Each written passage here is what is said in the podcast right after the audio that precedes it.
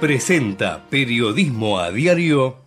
En Galeno te cuidamos hace más de 35 años, con más de 6.000 instituciones médicas, más de 68.000 profesionales, más de 10.000 empleados y más de 100 sucursales. Además, contás con nuestros sanatorios de la Trinidad y nuestros centros médicos propios. Galeno, todo para vos. SS Salud, órgano de control 0800 222 Salud, web sssalud.gov.ar. Estoy parado sobre la muralla El futuro ya llegó a la ciudad. El telepase en la autopista Ilia ahora es telepase sin barrera, sin cabinas, sin detenerte. Adherite en telepase.com.ar.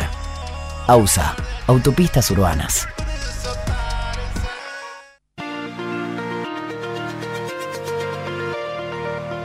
En la mañana de Ecomedios y con la conducción de Hugo Grimaldi, ya comienza la edición compacta de Periodismo a Diario con el resumen de las noticias más relevantes del día. Desde este mismo momento las vamos a analizar, a relacionar, a ponerlas en contexto para explicar qué se dice, qué no se dice, cómo se dice y por qué. Empezaremos a compartir títulos, notas, videos y fotografías, a mostrar personajes y recomendar columnas y enfoques y seremos implacables a la hora de identificar las noticias falsas. De lunes a viernes por AM 1220, en simultáneo por todas las redes sociales y con desarrollo extra en ecomedios.com. En Periodismo a Diario no le vamos a hacer perder el tiempo.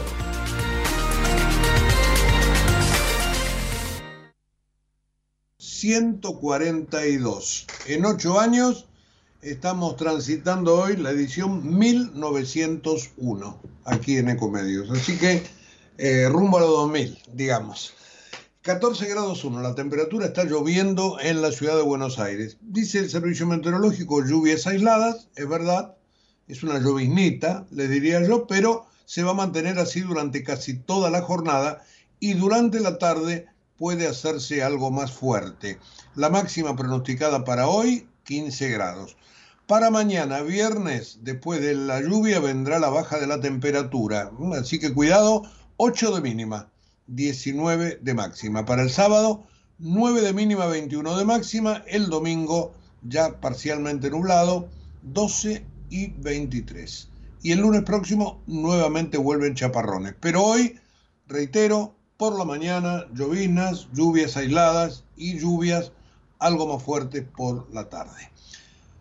Bueno, vamos a tener un programa especial hoy, un poquito más compacto, con alguna necesidad de, irme un poquito antes, pero tenemos este, todo el material ya perfectamente tabulado, así que no van a perder absolutamente nada de información. Em, podemos arrancar con un con un tema este, que yo creo que no está en la tapa de los diarios, pero que se me ocurre que bien vale la pena ponerlo arriba de la mesa para reflexionar. No es el tema más importante del día, desde ya, porque está la jueza Ana María Figueroa, hoy tapa de Clarín y de La Nación. Ustedes saben que ayer la Corte Suprema de Justicia la echó directamente le dijo que ella ya había cesado a los, el día que cumplió los 75 años, en agosto. Eh, así que ese es evidentemente el tema central. Eh, un tema que tiene que ver también con un gesto de poder de la, de la Corte al, al, votar de modo unánime esta cesación eh, tiene que ver obviamente con el rebote en la Cámara de Senadores, donde se está haciendo el juicio político a los cuatro jueces. Así que mm, es el tema más importante y lo vamos a desplegar sin ningún tipo de duda este, un poquito más tarde.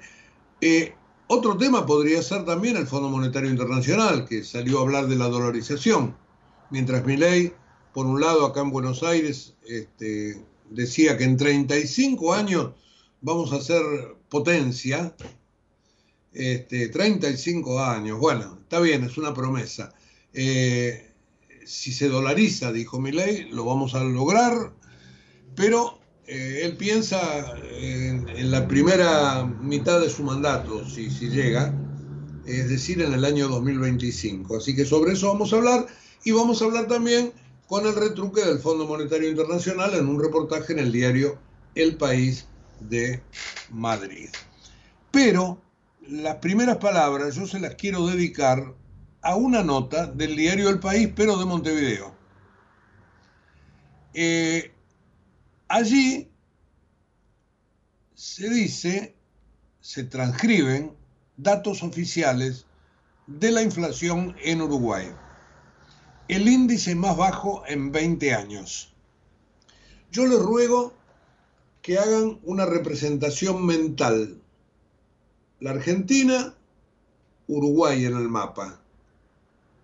La frontera, Río Uruguay, Río de la Plata, del otro lado, chiquito, casi como una provincia argentina. Y al lado, nosotros, los poderosos, los grandes. Bueno, ocurre que el aumento de precios de agosto en el Uruguay fue de 0,17%. Anualizado llegó a 4,11%. Anual. Anual. Esto lo dijo oficialmente el Instituto Nacional de Estadísticas, como el INDEC de acá.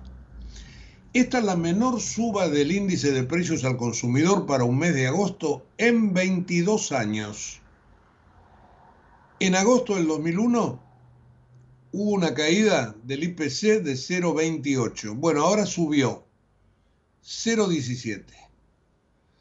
En los últimos 12 meses la inflación en Uruguay bajó de 4,79% si la tomamos cerrada al mes de julio a 4,11% ahora, cerrada en agosto.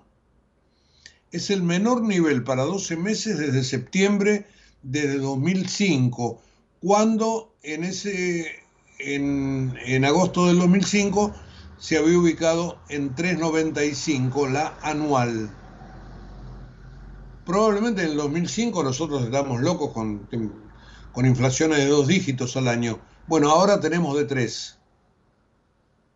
Y Uruguay tiene este, 4,11 en el año. ¿Visualizan el mapa? ¿Entienden el potencial de la Argentina y el potencial de Uruguay? Ahora, tenemos que pensar en la clase política uruguaya y en la clase política argentina. ¿Qué está detrás de este proceso desinflacionario que vive Uruguay? Este, teniendo en cuenta, por ejemplo, que 12 meses atrás, septiembre del 2022, estaba en el doble, 9.95, un doble y un poquito más. Bueno, una nota del diario El País habla con este, economistas y explican que los modelos este, de inflación que dan para atrás y que va bajando y que esto puede continuar y están siendo vulnerados porque la inflación está cayendo más rápido que lo previsto. Por dos grandes cuestiones, baja de precios de frutas y verduras, los frescos, que habían subido mucho a principios de año y que ahora están este, desde mayo revirtiendo esas subas. Así que este, tenemos esas causas, también los transables han bajado, esto está recogiendo por otra parte la desinflación que se está dando a nivel internacional, el descenso del tipo de cambio a nivel local, es decir, todo exactamente a la inversa que la Argentina. Pero ¿no será el modelo? ¿No será el modelo político y económico? ¿No será que Uruguay ha sabido convivir entre modelos algo más liberales como el actual, algo más dirigistas como el del Frente Amplio, y que por eso Sanguinetti, Mujica, la calle van de todos lados juntos y explicando las cosas? ¿No será que hay una mezcla entre la política y la economía? Quizás, me podrán decir ustedes, la sociedad uruguaya es menos exigente. Claro que sí, es probable, yo agrego, y tiene menos vicios vicios que les ha impuesto encima la demagogia. Demagogia que no se va y demagogia que en este momento de elecciones quizás se muestra descarnadamente. Así que como verán, el, tema Uruguay y el tema inflación no es un tema menor. Si ustedes leen este, esa nota en el diario El País, hay un montón de economistas que opinan por qué, por qué la moderación inflacionaria eh, ha tenido que ver con lo monetario, con la caída de los precios, con la desaceleración de la actividad también y con la compresión de márgenes de comercialización, es decir, cada uno ha hecho un esfuerzo. La política, la economía, el Estado y los privados. No se gasta más de lo que se tiene en el Uruguay. ¿Visualizaron en el mapa entonces el país grande y el país chiquito? Bueno, la verdad que en esta nos están ganando por goleada. Vamos a hacer una pausa con un poquito de música y después sí, todos los temas de los cuales ya hablamos y muchísimo más en esta edición de Periodismo a Diario. Vamos.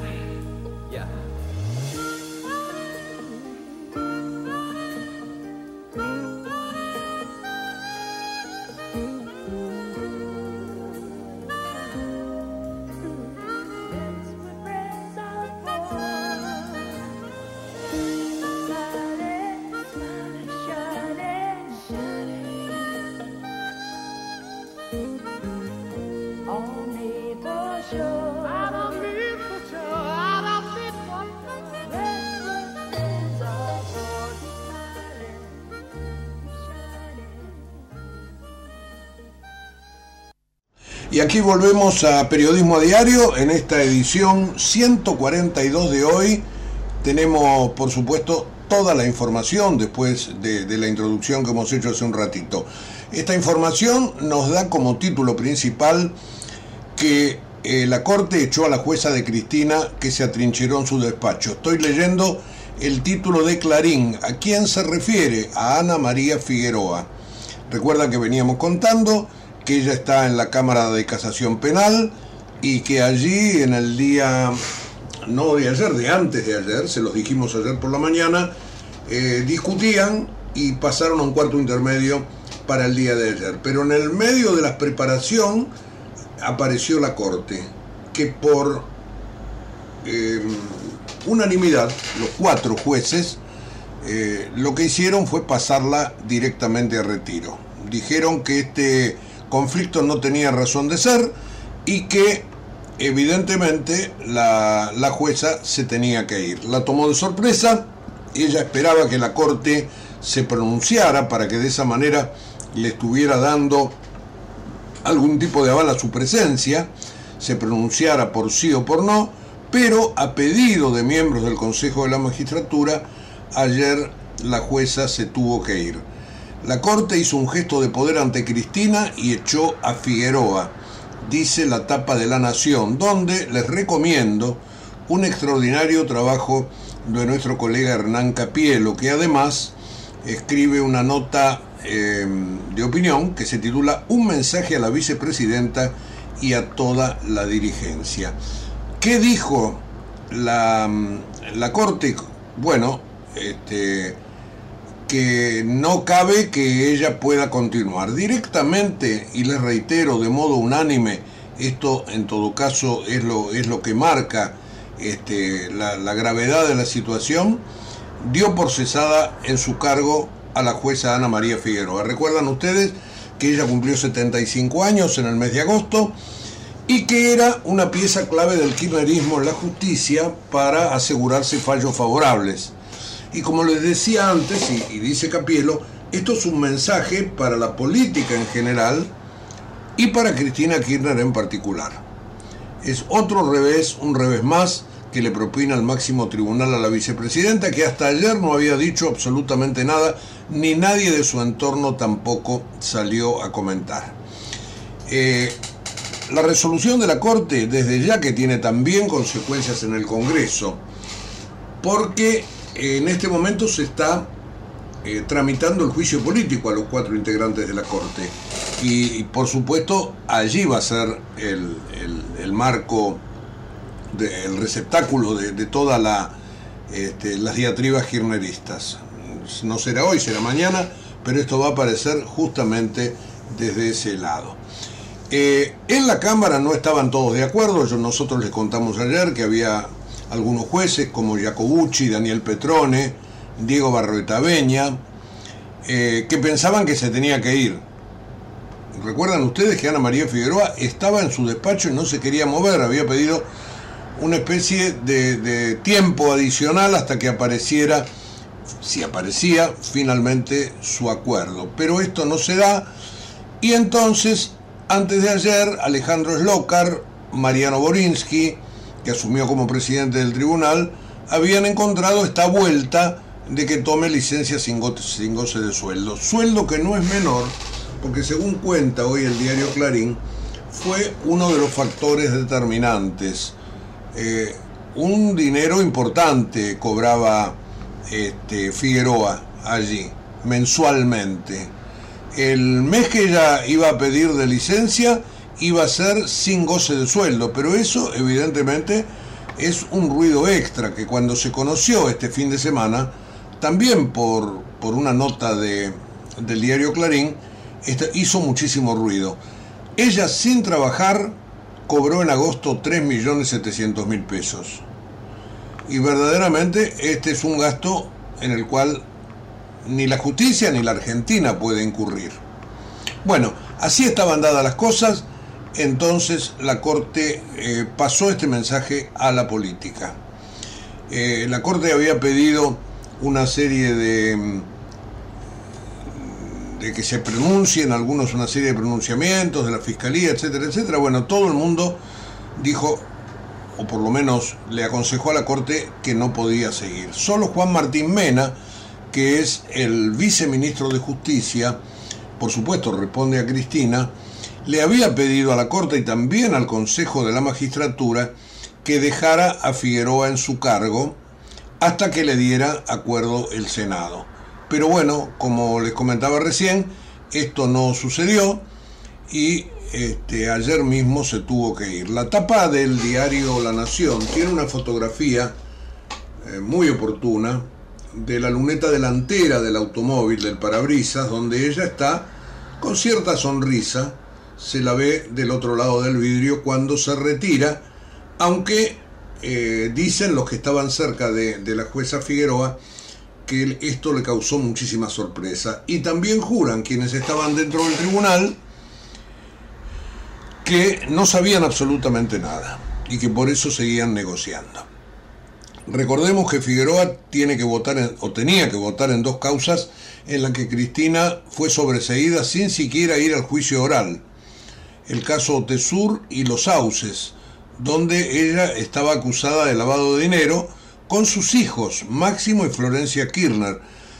Eh, esto le interesa mucho, le interesaba mucho a Cristina precisamente porque ambos este, quedaron pegados justamente a un emprendimiento de sus padres que en apariencia lavaba dinero. Lavaba dinero y está comprobado porque este, Lázaro Báez, por ejemplo, le alquilaba habitaciones que no utilizaba. O Aerolíneas Argentinas pagaba por habitaciones que se usaban en, mínima parte.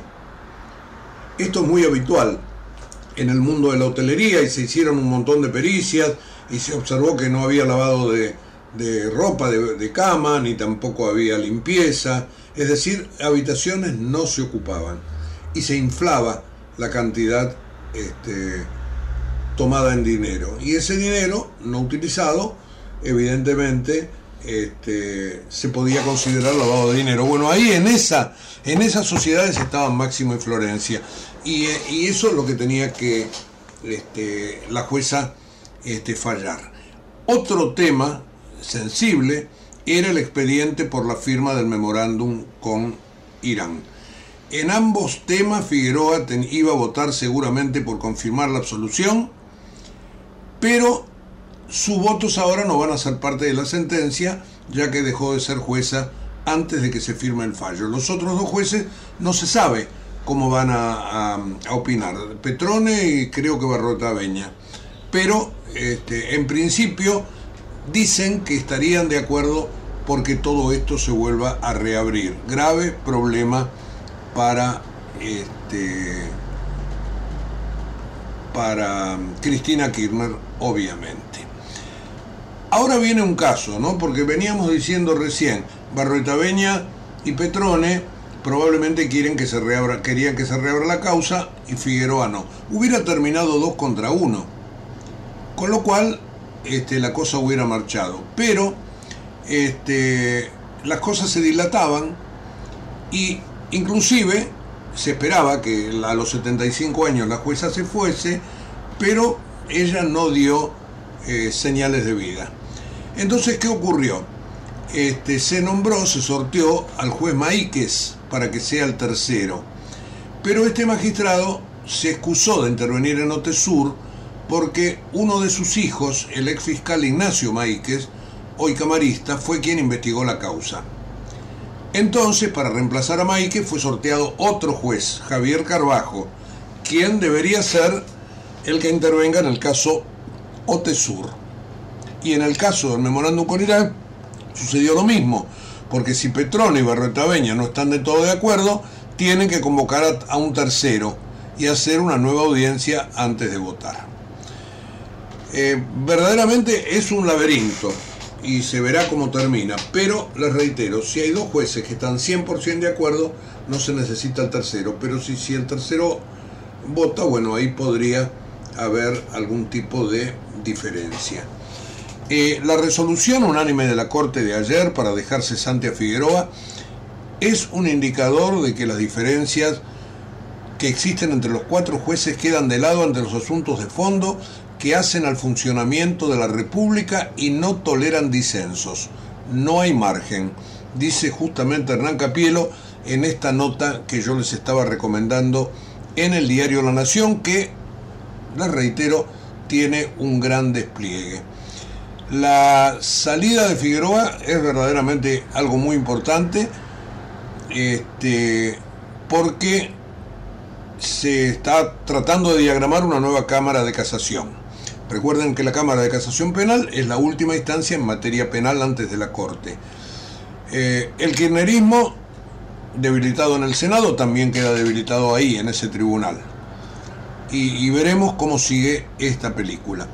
Eh, veremos también quién va a ser este, la tercera vacante en la casación, porque hay que llenar un concurso y es probable que esta nueva vacancia se sume.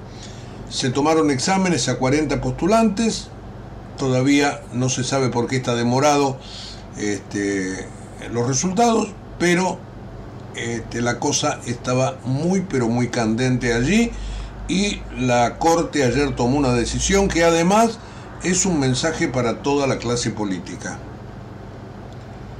Ojo porque en el Senado, por ejemplo, la oposición está bloqueando las sesiones para impedir el acuerdo de Figueroa, pero además para que no se aprobaran los pliegues de los 73 jueces elegidos por el presidente, en su mayoría afines al gobierno. Y eso, más allá de que aparentemente se eligieron a tres jueces por fuera de las ternas, una denuncia de, una ONG, este, verdaderamente está trayendo en el Senado muchísimo, muchísimo ruido. Así que ahí pasa a ser la caja de resonancia de toda esta situación que ayer se resolvió y que hoy es, como les decía antes, el título principal de los diarios Clarín y La Nación. Eh, estaba mirando si en algún otro diario pasa lo mismo, pero no se le presta demasiada atención, mucho menos, bueno, los diarios oficialistas, poco y nada, y en este, los diarios más populares apenas me imagino yo algún titulito al pie de página. Em, bueno, dejemos esto por ahora. Me parece que es el título principal, es el que más hay que tener en cuenta. Pasará como todo, pero la situación de la justicia es algo por la que también todos tendríamos que pensar un poco, más allá de los dolores que a todos nos significa la inflación, que a todos nos significa la inseguridad, no tener justicia en un país, o por lo menos una justicia en la que confiar, es verdaderamente parte del atraso. No tenés justicia, la educación es mala, la salud está en barranca abajo, verdaderamente un ciclo se cierra. Cualquiera de los tres candidatos que llegue en el mes de, de octubre probablemente lo cambie, hasta Sergio Massa, pese a las presiones internas que tiene, porque lo que se ha muerto es un ciclo que ha tenido idas y vueltas, y además, en, materia económica desde ya, pero además, este, mucho de autoritarismo para imponer este sistema que otros países del mundo no tienen. Fíjense que estamos con una inflación del 120%. Yo antes, este, cuando comenzábamos el programa, les hablaba de Uruguay. Números que son verdaderamente irrisorios para la Argentina. No digo que se pueda llegar rápidamente, nadie lo promete, no se puede, pero hay que trazar un camino. Y hay que trazar un camino en cuestiones de seguridad y hay que trazar un camino en las cuestiones de la justicia. Por supuesto que no se puede pensar en políticos trasnochados que lo que quieran hacer siempre es su voluntad todos los que lleguen a la presidencia tendrán que meterse en la letra de la Constitución y en el espíritu. Ahora, este, verdaderamente los ciudadanos también. Porque dependerá de nosotros conocer nuestra Constitución para poder exigir. Porque está bien que el bolsillo te apriete, está bien que penes por todas las demás cosas que yo estaba diciendo recién, pero hay que poner foco también en esta cuestión. Así que el tema de la justicia para mí, por lo menos en el día de hoy, es el más importante. Eh, otro tema, pero ya saltando al área económica, es la dolarización. Ayer Javier Milei en un seminario habló justamente de eso. Eh, ratificó la dolarización a precios de mercado, afirmó que hoy sería un valor de 730 pesos, también dijo que no tiene ningún sentido la existencia del Banco Central y que dolarizar no sustituye una política fiscal sostenible. Y esto es más o menos lo que dijo Carlos Melconian, que yo les contaba en el día de ayer. Eh, le pegó solapadamente en un seminario que hubo ayer en el Hotel Alvear, Milei a Melconian, cuando dijo que los políticos tienen un conjunto de delincuentes disfrazados de economistas que dicen estupideces. Bueno, es una interpretación, no mía solamente. Lo conversé con alguien que estuvo allí y dicen que eso es lo que quedó flotando en el ambiente. Por supuesto que también cobró el periodismo. Parte de este trabajo, es el trabajo de, de Milay como candidato, es lidiar con aquellos que mienten de modo directo y aquellos que intentan formar opinión con datos falsos. Este, agregó Milei entre los, em, entre los empresarios y los, y los banqueros que lo estaban escuchando. Y del periodismo volvió a hablar de los micrófonos ensobrados, de los profesionales a los que le llenan de guita los bolsillos para que hablen en contra de la dolarización. Este, bueno, allí me sumo, pero la verdad que uno no ha recibido absolutamente nada.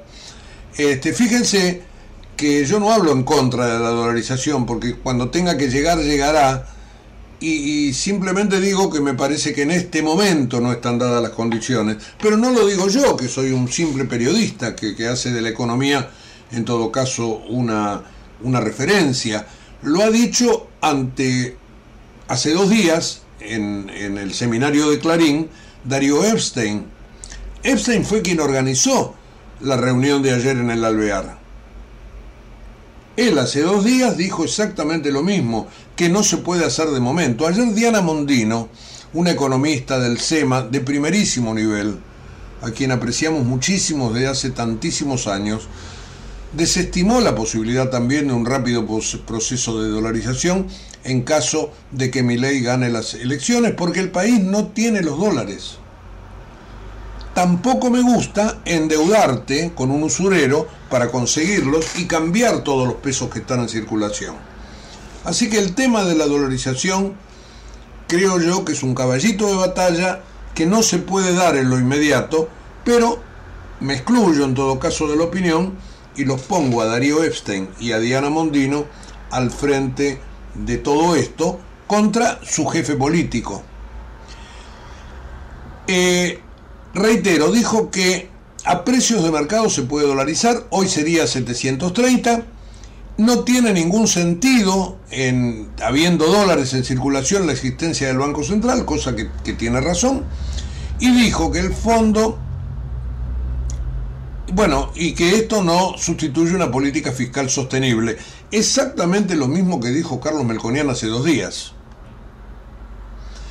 Y después tiró una de esas frases este, que son verdaderamente este, rimbombantes, pero que te remiten, te llevan el horizonte muy para allá, muy para allá. Dice, si nosotros logramos, lo leo textual, ¿eh?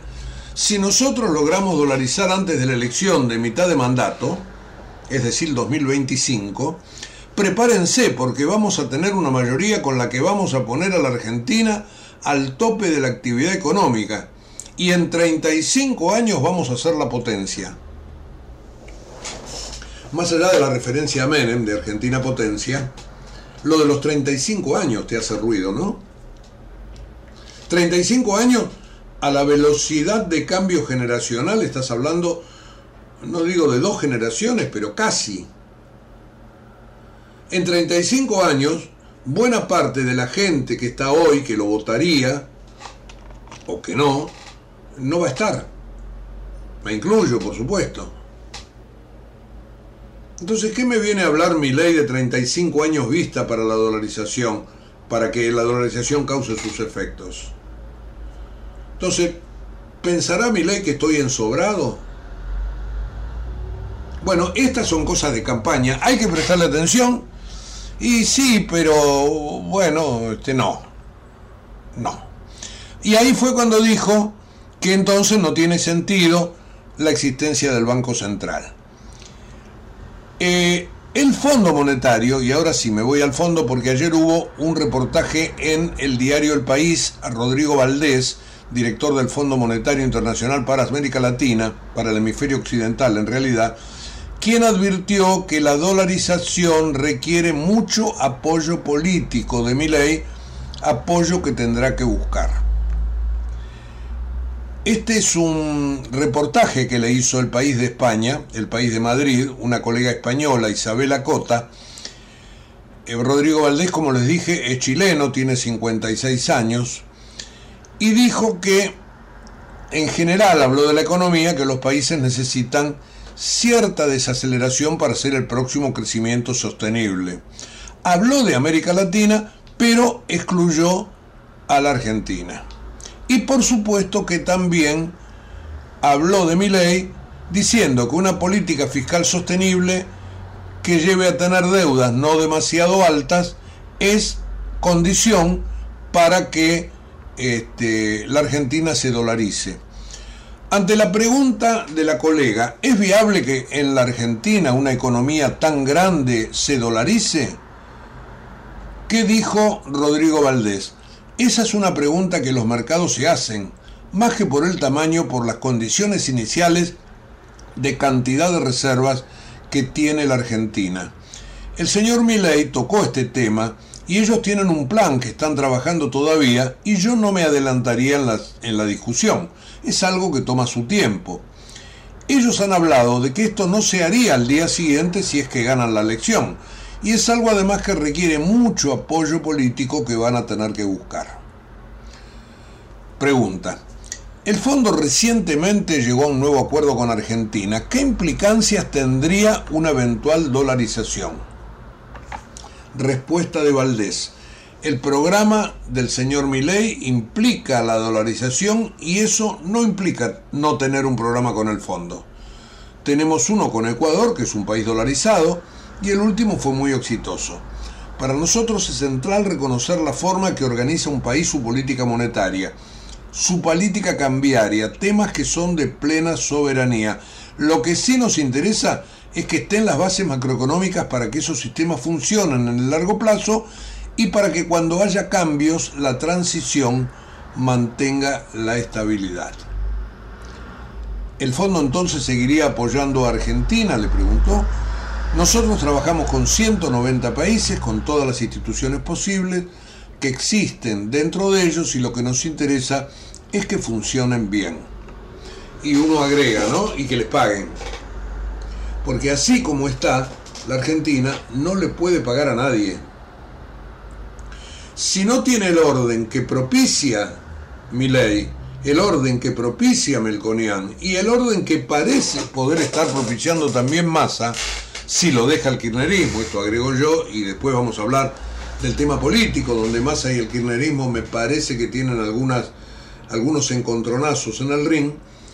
Este, bueno, si ellos quieren, la situación se podría empezar a encauzar desde el costado fiscal, que reitero, es una condición ultra necesaria, quizás no suficiente, pero ultra necesaria para que el este, para que funcionen los mercados y para que eh, vuelva la certidumbre a la Argentina.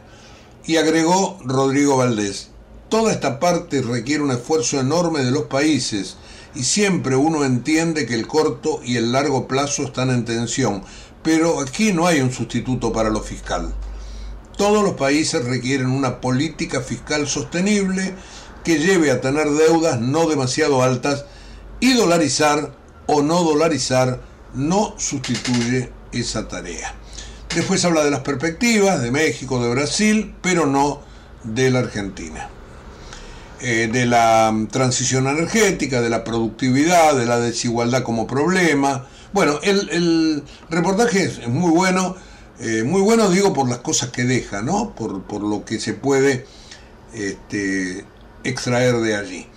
Y esto está en la edición de ayer del diario El País. Yo lo tomé obviamente a través de internet. También está de algún modo glosado en los diarios de hoy. Mm, allí ustedes van a poder encontrar esto. Bueno, y para seguir y cerrar este bloque también con economía, hablaremos mm, de los mercados, porque ayer, más allá de, esto del fondo y, de lo que uno sabe que hay sobre esta polémica por la dolarización, tuvimos un día donde eh, los mercados se quedaron mucho más tranquilos. Em, hubo una baja del, dólar blue, hubo también eh, cero de liquidación del nuevo dólar soja, pero así todo, el Banco Central embolsó 22 millones de dólares y alargó su racha positiva. Tras casi dos meses de presiones alcistas, en la tercera rueda de la semana, ayer miércoles, el blue se vendió a 720 en la City porteña. Yo diría que en algunos casos se pagó menos de 710. Implicó una caída de 5 pesos con respecto a la cotización anterior. Esta es una cotización que no se observaba desde el 18 de agosto pasado. A su vez, el dólar MEP subió un pesito, está intervenido por el Banco Central, cerró a 673,47.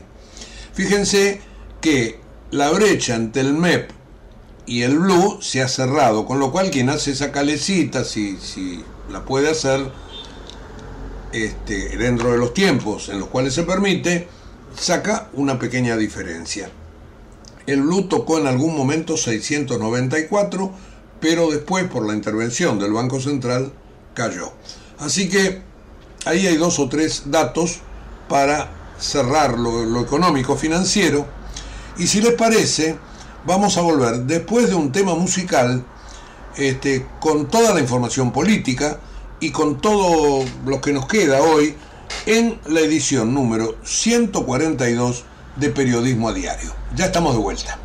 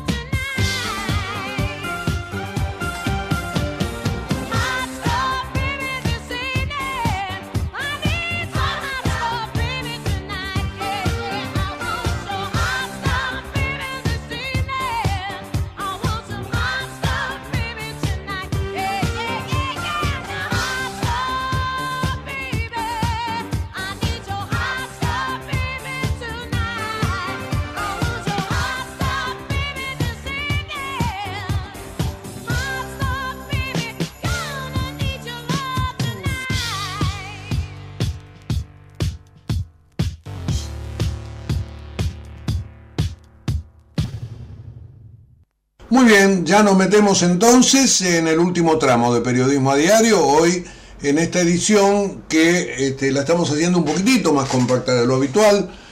Eh, algún compromiso va a ser que nos tengamos que ir antes del cierre del programa, pero eh, les puedo asegurar que está todo, está todo y ahora viene obviamente lo que nos falta. Eh, no vamos a tener, se los advierto, el habitual Em, resumen que hacemos en la página web de la radio. Eh, lamentablemente no, no, tenemos tiempo de confeccionarlo, pero este, seguramente estará el audio como para que ustedes lo puedan volver a escuchar. Pero nos quedan cosas todavía por decir y entonces vamos a eso. Y lo que nos queda por decir puntualmente tiene que ver con las campañas. ¿eh? Allí Massa, Milley y Bullrich ayer hicieron cosas. También tenemos alguna información sobre Juan Schiaretti. Pero empecemos con Patricia Bullrich, que ayer presentó eh, sus propuestas de gobierno para un país ordenado, así lo llamó. Confirmó la implementación del bimonetarismo, de la cual habló Melconian el otro día, también la actualización de los convenios colectivos, eh, adelantó este plan de 22 ejes que propone la reforma del Estado, este, también este, la actualización, como lo decía, de los convenios, eh, ideas que ella dijo que son concretas, tenemos el equipo, la experiencia, la decisión, el coraje y la fuerza para implementarlo. Este fue parte de su mensaje político mirando a las elecciones.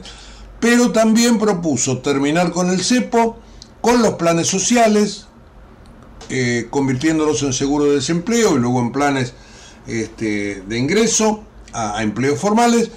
Y lo que va a hacer más ruido es una de sus promesas que es que eh, le va a quitar todos los subsidios a aerolíneas argentinas. Así que este, me imagino que hoy al respecto va a haber algún tipo de de tironeo con los gremios, ¿eh? puntualmente con los gremios. Eh, Bullrich quiere subsidio cero para aerolíneas y la mitad de los ministerios.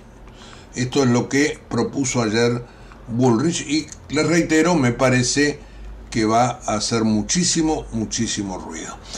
Eh, ya les dije, habló de la valorización de los 730 pesos a precio de mercado y este, está pujando puntualmente por la provincia de Buenos Aires, en un intento de esquivar el balotaje. Ustedes saben que en la provincia de Buenos Aires Milei salió tercero, es decir, su, partido salió tercero y allí pretende obviamente apuntalar a Carolina Píparo como candidata a gobernadora. Ustedes eh, recuerdan que ayer hablamos de esa caravana que hizo por La Matanza, por Merlo nada menos, bueno, esto seguirá en muchísimos rincones de la provincia de Buenos Aires. ¿eh? Así que mi ley está poniéndole el ojo justamente a este lugar. Eh, Sergio Massa, como, como, ministro, hace cosas que él cree que le, lo van a ayudar como candidato. Sube 22% los giros discrecionales a las provincias en agosto le giró 210 mil millones de pesos a las gobernaciones. Una vez más, la provincia de Buenos Aires fue la más favorecida. Ese es el lugar donde pretende este, hacerse fuerte Cristina Kirchner para seguir en la política. Obviamente también Máximo Kirchner con la cámpora. Ahora, yo les decía hace un rato que este, probablemente Massa tenga algún ruido en este momento con el kirchnerismo. Eh, creo que el mismo tema, veo, veo si lo encuentro, este, lo está manejando el diario La Nación. Eh, bueno, no lo, no lo tengo acá a mano, pero es, eh, tómenlo porque aparentemente es así. Donde hubo ruido dentro del peronismo fue en una frase que dijo ayer el gobernador Quintela, gobernador de La Rioja, que fue reelecto en mayo con más del 50% de los votos. Y él planteó un escenario drástico para su provincia si gana Milei. Dijo, va a renunciar si gana Milei. No habrá recursos. Y sé que esta frase, pronunciada por Quintela en un acto realizado el martes, él la reiteró ayer, hizo muchísimo ruido puertas adentro del peronismo. Eh, la Nación consultó a tres gobernadores del norte que tomaron distancia de los dichos de Quintela y plantearon que de ninguna manera esta es una actitud en la que esté pensando el resto y enfatizaron que la decisión es no polarizar con el candidato de la libertad avanza. Esto lo tendrá que hacer Sergio Massa, no nosotros. Más que pensar en renunciar, la mayoría de los que tienen garantizada su continuidad porque fueron reelegidos, porque creen que conseguirán ganar la elección provincial, plantean que si Milei llega a la presidencia será muy débil en el Congreso y que tendrá que negociar o que sentarse con nosotros. Por eso Massa tiene en los gobernadores una carta bastante importante. No se olviden ustedes que ahora se están jugando en varias provincias senadores. Y por eso este fin de semana en Tucumán va a haber este acto donde van a estar los gobernadores y todos creen que allí van a poner todas las fichas los mandatarios provinciales, algo que aparentemente no hicieron en las primarias. Así que si ustedes suman 2 más 2, si se le han subido 22% los giros discrecionales a las provincias, 210 eh, mil millones a las gobernaciones, con Buenos Aires como la más favorecida, este, y con los gobernadores en este estado de ebullición, bueno, fíjense ustedes que lo que estamos este, visualizando es que tendremos probablemente este, aún más fortalecido desde ese costado. Así que hablamos de Milley, hablamos de Bullrich, Ahora hablamos de masa, a ver si, me queda algo más. Em, ah, sí, Juan Schiaretti, Juan Schiaretti, que volvió con dardos contra Juntos con, por el Cambio. Eh, acusó de antidemocrática a Patricia Bullrich por sugerirle que se baje de la candidatura. También cuestionó la gestión de Mauricio Macri, criticó a Milei, en una provincia que le sigue siendo esquiva a nivel nacional, Schiaretti, porque la gente en la provincia vota distinto que lo que votó eh, por un gobernador del palo de, Juan Schiaretti, el gobernador Yariora, que se va a, sumar cuando Schiaretti deje ahora, en el próximo mandato. Eh, pero allí él, como candidato presidencial, tres y pico por ciento de los votos, volvió este, ayer hablar justamente tirándole a, Bullrich estos dardos envenenados. Eh, Cristina, les reitero, no da señales de sumarse a la campaña. En Unión por la Patria crece la preocupación, se corrió por completo, habla de las candidaturas. Bueno, acá, acá encuentro, y es en Clarín, lo que yo les comentaba, sobre que hay cierto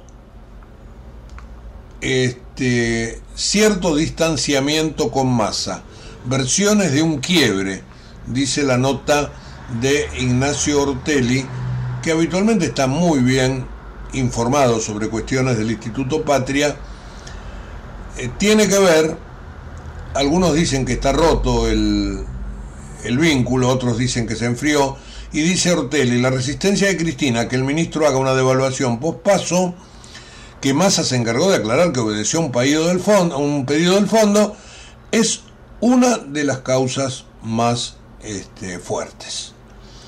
Así que veremos si aparece, si no aparece, si este sábado, este fin de semana le va bien a Massa con los gobernadores, pero es evidentemente otro de los temas del día. Y como nos tenemos que ir en un par de minutitos nada más, les cuento algunas cosas simplemente con titulares. En el Senado el peronismo quiere cambiar el proyecto de ley de alquileres, está buscando el número, a pesar de los pedidos del sector inmobiliario para que se avance sin demoras, el oficialismo busca aliados para modificarlo. Eh, quieren hacer también modificaciones en los créditos SUBA y dilatan su aprobación. Eh, más rechazos a la Argentina por el peaje en la hidrovía. Recuerdan que dijimos que Paraguay se quejaba. Bueno, ahora Brasil, Uruguay y Bolivia cuestionan el cobro y amenazan con un arbitraje internacional. Les recomiendo que lean la nota de Hugo Alconada Mom en el diario La Nación. Estados Unidos envió más información sobre las coimas de Odebrecht. ¿eh? Pruebas que llegaron desde Washington que complicarían, dice Alconada, a debido y a su entorno. Una nota, un título financiero. En el mes de las PASO, en agosto, se desarmaron los depósitos en pesos, 3,2 cayeron, y en dólares, pérdidas en depósitos de 1,4. Son datos de agosto. Eh, Mendoza forzó la apertura del cepo para que el central le venda dólares. Mañana, hoy, hoy no. Sí, tenía una audiencia en la corte hoy, se suspendió y aparentemente le van a dar los 60 millones de dólares que necesita Mendoza para pagar una deuda ahora en septiembre. Esta noche juega Argentina, inicia las eliminatorias, juega Messi en cancha de River, 9 de la noche, recibe a Ecuador. Y desde el exterior, todos los diarios lo traen y está en la tapa de varios, anulan la causa por la que Lula fue preso. El máximo tribunal brasileño, como la Corte Argentina, dijo que el arresto del presidente fue un error histórico. Bueno, por hoy nada más. Eh, si queda un pequeño bache, lo cubrimos con algo de música, pero mañana a partir de las 8 en punto estaremos nuevamente aquí en Periodismo a Diario. Ya les dije, no tendremos el habitual resumen escrito en la página web de la radio, pero se los prometo también para mañana. Que la pasen bien. Chau y gracias. En Galeno te cuidamos hace más de 35 años, con más de 6.000 instituciones médicas, más de 68.000 profesionales, más de 10.000 empleados y más de 100 sucursales. Además, contás con nuestros sanatorios de la Trinidad y nuestros centros médicos propios. Galeno, todo para vos. SS Salud, órgano de control 0800 222 Salud, web sssalud.gov.ar. El futuro ya llegó a la ciudad. El telepase en la autopista Ilia ahora es telepase sin barrera, sin cabinas, sin detenerte. Adherite en telepase.com.ar. AUSA, Autopistas Urbanas. Desde Buenos Aires, transmite LRI 224, AM 1220, Ecomedios